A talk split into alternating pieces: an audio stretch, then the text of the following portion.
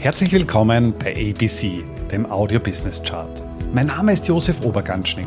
Ich bin Vollblutbörsianer und ein leidenschaftlicher Unternehmer. Als Gründer von Ecobono habe ich es mir zur Aufgabe gemacht, das Thema Finanzbildung in die Breite zu bringen und so Deutschland und Österreich aus dem Aktien- und Röschenschlaf zu befreien. Bei ABC, ein Podcast aus dem Podcast-Netzwerk von audiocd.at, stelle ich deswegen Woche für Woche spannende Zahlen und Statistiken aus den Bereichen Finanzmarkt, Wirtschaft und Gesellschaft vor. Heute geht es um die US-Schulden.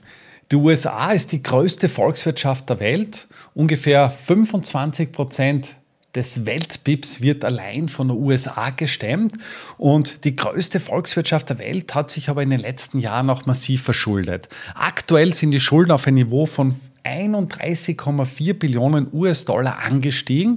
Das ist ein absolutes Rekordniveau und das auch irgendwo ins historische Ausmaß zurückkommt, möchte ich mit dir auch einen Streifzug in die Vergangenheit machen. Im Jahr 2019, also noch vor Ausbruch der Corona-Pandemie, waren die Schulden in den USA bei 22,7 Billionen und seit damals sind die Staatsschulden um 38 Prozent gestiegen. Gerade in dem Corona-Jahr 2020, 2021 war das der stärkste Schuldenanstieg in der gesamten Geschichte der USA. Und ja, wie gesagt, das ist schon einmal ein, ein sehr großes Ausmaß. Wenn man sich das Jahr 2012 heranzieht, das heißt, da sind wir ungefähr ja, knapp, knapp etwas mehr als zehn Jahre zurück.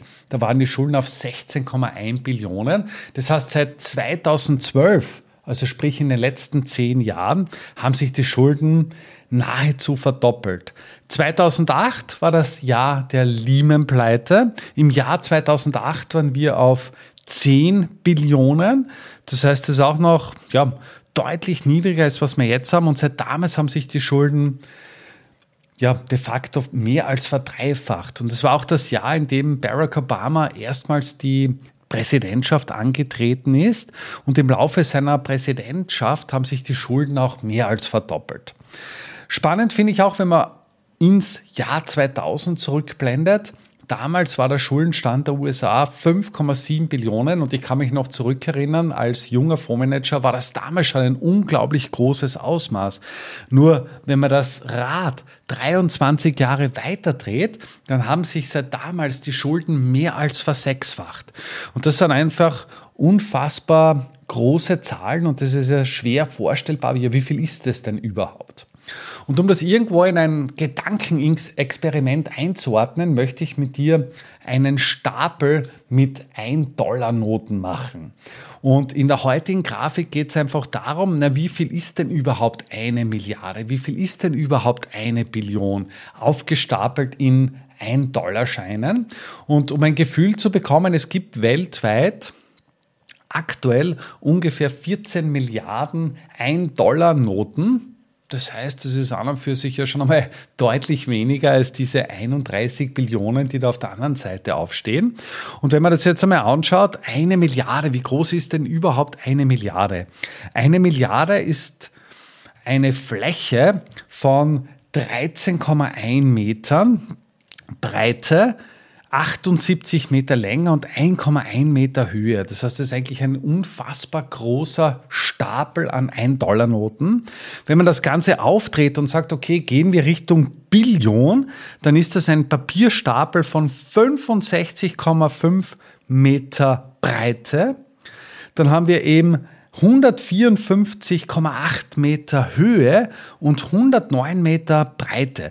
Das heißt, wenn man selbst eine, eine einen, ein großes Flugzeug in diesem Stapel hineinpackt, dann ist es ja vernichtend gering beziehungsweise de facto nicht evident. Und jetzt hat die USA aber 31 Billionen, um konkret zu sein 31,4 Billionen, Tendenz natürlich stark steigend.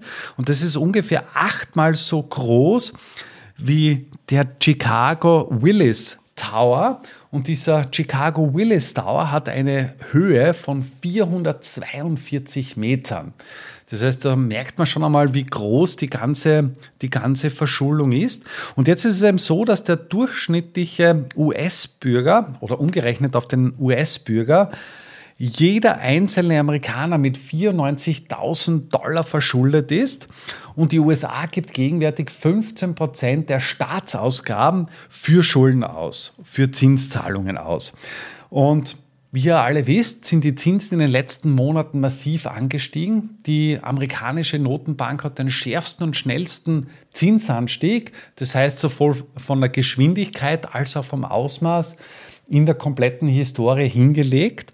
Und die USA hat es aber verabsäumt, im Gegensatz beispielsweise zu Österreich, zu Deutschland oder zu anderen europäischen Ländern, die Niedrigzinsphase zu nützen und die Zinsen möglichst langfristig zu strecken. Und jetzt ist es einfach so, dass die USA ihre Staatsanleihen nicht einmal mit einer Laufzeit von sechs Jahren hat. Und wenn man das jetzt umrechnet, um das Ausmaß zu verdeutlichen, das trifft natürlich nicht am Tag eins ein, sondern erst, wenn die Staatsanleihen auslaufen und refinanziert werden müssen. Aber ein Prozent Zinsanstieg oder eine höhere Bezinsbelastung bedeutet für die USA mittlerweile eine Mehrbelastung von 314 Milliarden Dollar pro Jahr. Und hier kennt man eigentlich schon, wie viel Pfeffer da irgendwo, irgendwo drin ist. Fakt ist, Tendenz ist stark steigend und da äh, braut sich meiner Meinung nach auch etwas zusammen. Wenn man das jetzt auch auf die durchschnittliche Kreditsumme eines, eines Amerikaners heranzieht, dann ist es ungefähr 230 Millionen Mal größer was der Staat verschuldet ist. Und da hast du schon ungefähr ein Ausmaß beziehungsweise ein Gefühl dahingehend, wie hoch die Verschuldung ist. Und jetzt ist einfach die Zeit gekommen, wo eben diese Nullzinsphase passé ist. In der Vergangenheit ist es mir teilweise auch so vorgekommen, dass eine gewisse Art von Moral Hazard ist. Das heißt, ich, ja, als politischer Entscheidungsträger bin ich ja gar nicht gezwungen, auf meine Finanzen zu schauen, weil das Zinsniveau dermaßen tief ist und eine Neuverschuldung de facto nichts kostet. Wenn jetzt aber die Zinsen wieder steigen, und das erleben wir auch rund um den Globus, dann ist es eben so, dass eben eine schlechtere Bonität oder höhere Schulden sich automatisch auch auf das Haushaltsbudget auswirken, weil einfach diese Schulden refinanziert werden müssen und du mit diesem Geld, was du eben hier hast, auch irgendwo, irgendwo deine, deine Zinszahlungen leisten musst. Und jetzt bin ich sehr gespannt, wie es die, wie es die nächsten Jahre weitergeht. Ein Teil des großen Wirtschaftswachstum in den USA ist meiner Ansicht nach definitiv, definitiv auch auf Pump basiert, also sprich durch diesen starken Schuldenanstieg. Das betrifft jetzt aber nicht nur den Staat, sondern natürlich auch die Privatpersonen. Und ich bin auch der Überzeugung, dass die Zeit der billigen Finanzierungen vorbei ist, dass es Zeit ist, die eigenen Budgets wieder in Ordnung zu bringen und dementsprechend auch den Schuldenberg abzubauen. Eine Kennzahl möchte ich hier noch mit einbringen und zwar die USA ist gegenwärtig mit 129 Prozent in Relation zum jährlichen Bruttoinlandsprodukt verschuldet.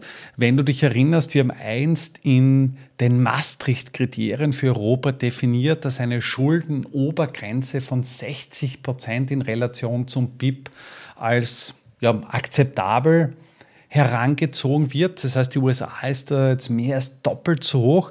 Wenn man das vergleicht, ist man da schon annähernd auf einem Niveau von Italien. Italien ist jetzt gegenwärtig bei 144 Prozent und deutlich höher als die Eurozone. In der Eurozone sind wir gegenwärtig mit 91 1,5 Prozent in Relation zum Bruttoinlandsprodukt verschuldet. Und es gibt viele Volkswirte, die auch diese Kennzahl heranziehen und sagen, wenn der Schuldenberg zu groß ist in Relation zur eigenen Wirtschaftsleistung, dann hemmt das den Spielraum der Staaten, den Spielraum der Staaten in Krisen, um das Ganze auch zu, zu unterstützen, wie wir es in der Corona-Pandemie erlebt haben, aber auch den Spielraum, um eben Innovation, um Wirtschaftswachstum, um Bildung und andere zukunftsträchtige ja, Staatsaufgaben zu fördern. Und im Regelfall ist es dann auch immer so, dass eben genau diese Staatsausgaben, die irgendwo in die Zukunft einzahlen, in einer Krise ja, auf der Strecke bleiben und dementsprechend auch ein Land an Wettbewerbsfähigkeit und Attraktivität verliert. Damit sind wir auch schon am Ende der aktuellen Folge angelangt. Bei ABC, dem Audio Business Chart, werden Bilder zu Worten. Stay tuned und abonniere diesen Kanal. Ich wünsche dir eine schöne Zeit. Bis zum nächsten Mal bei ABC, dem Audio Business Chart. Servus und Baba.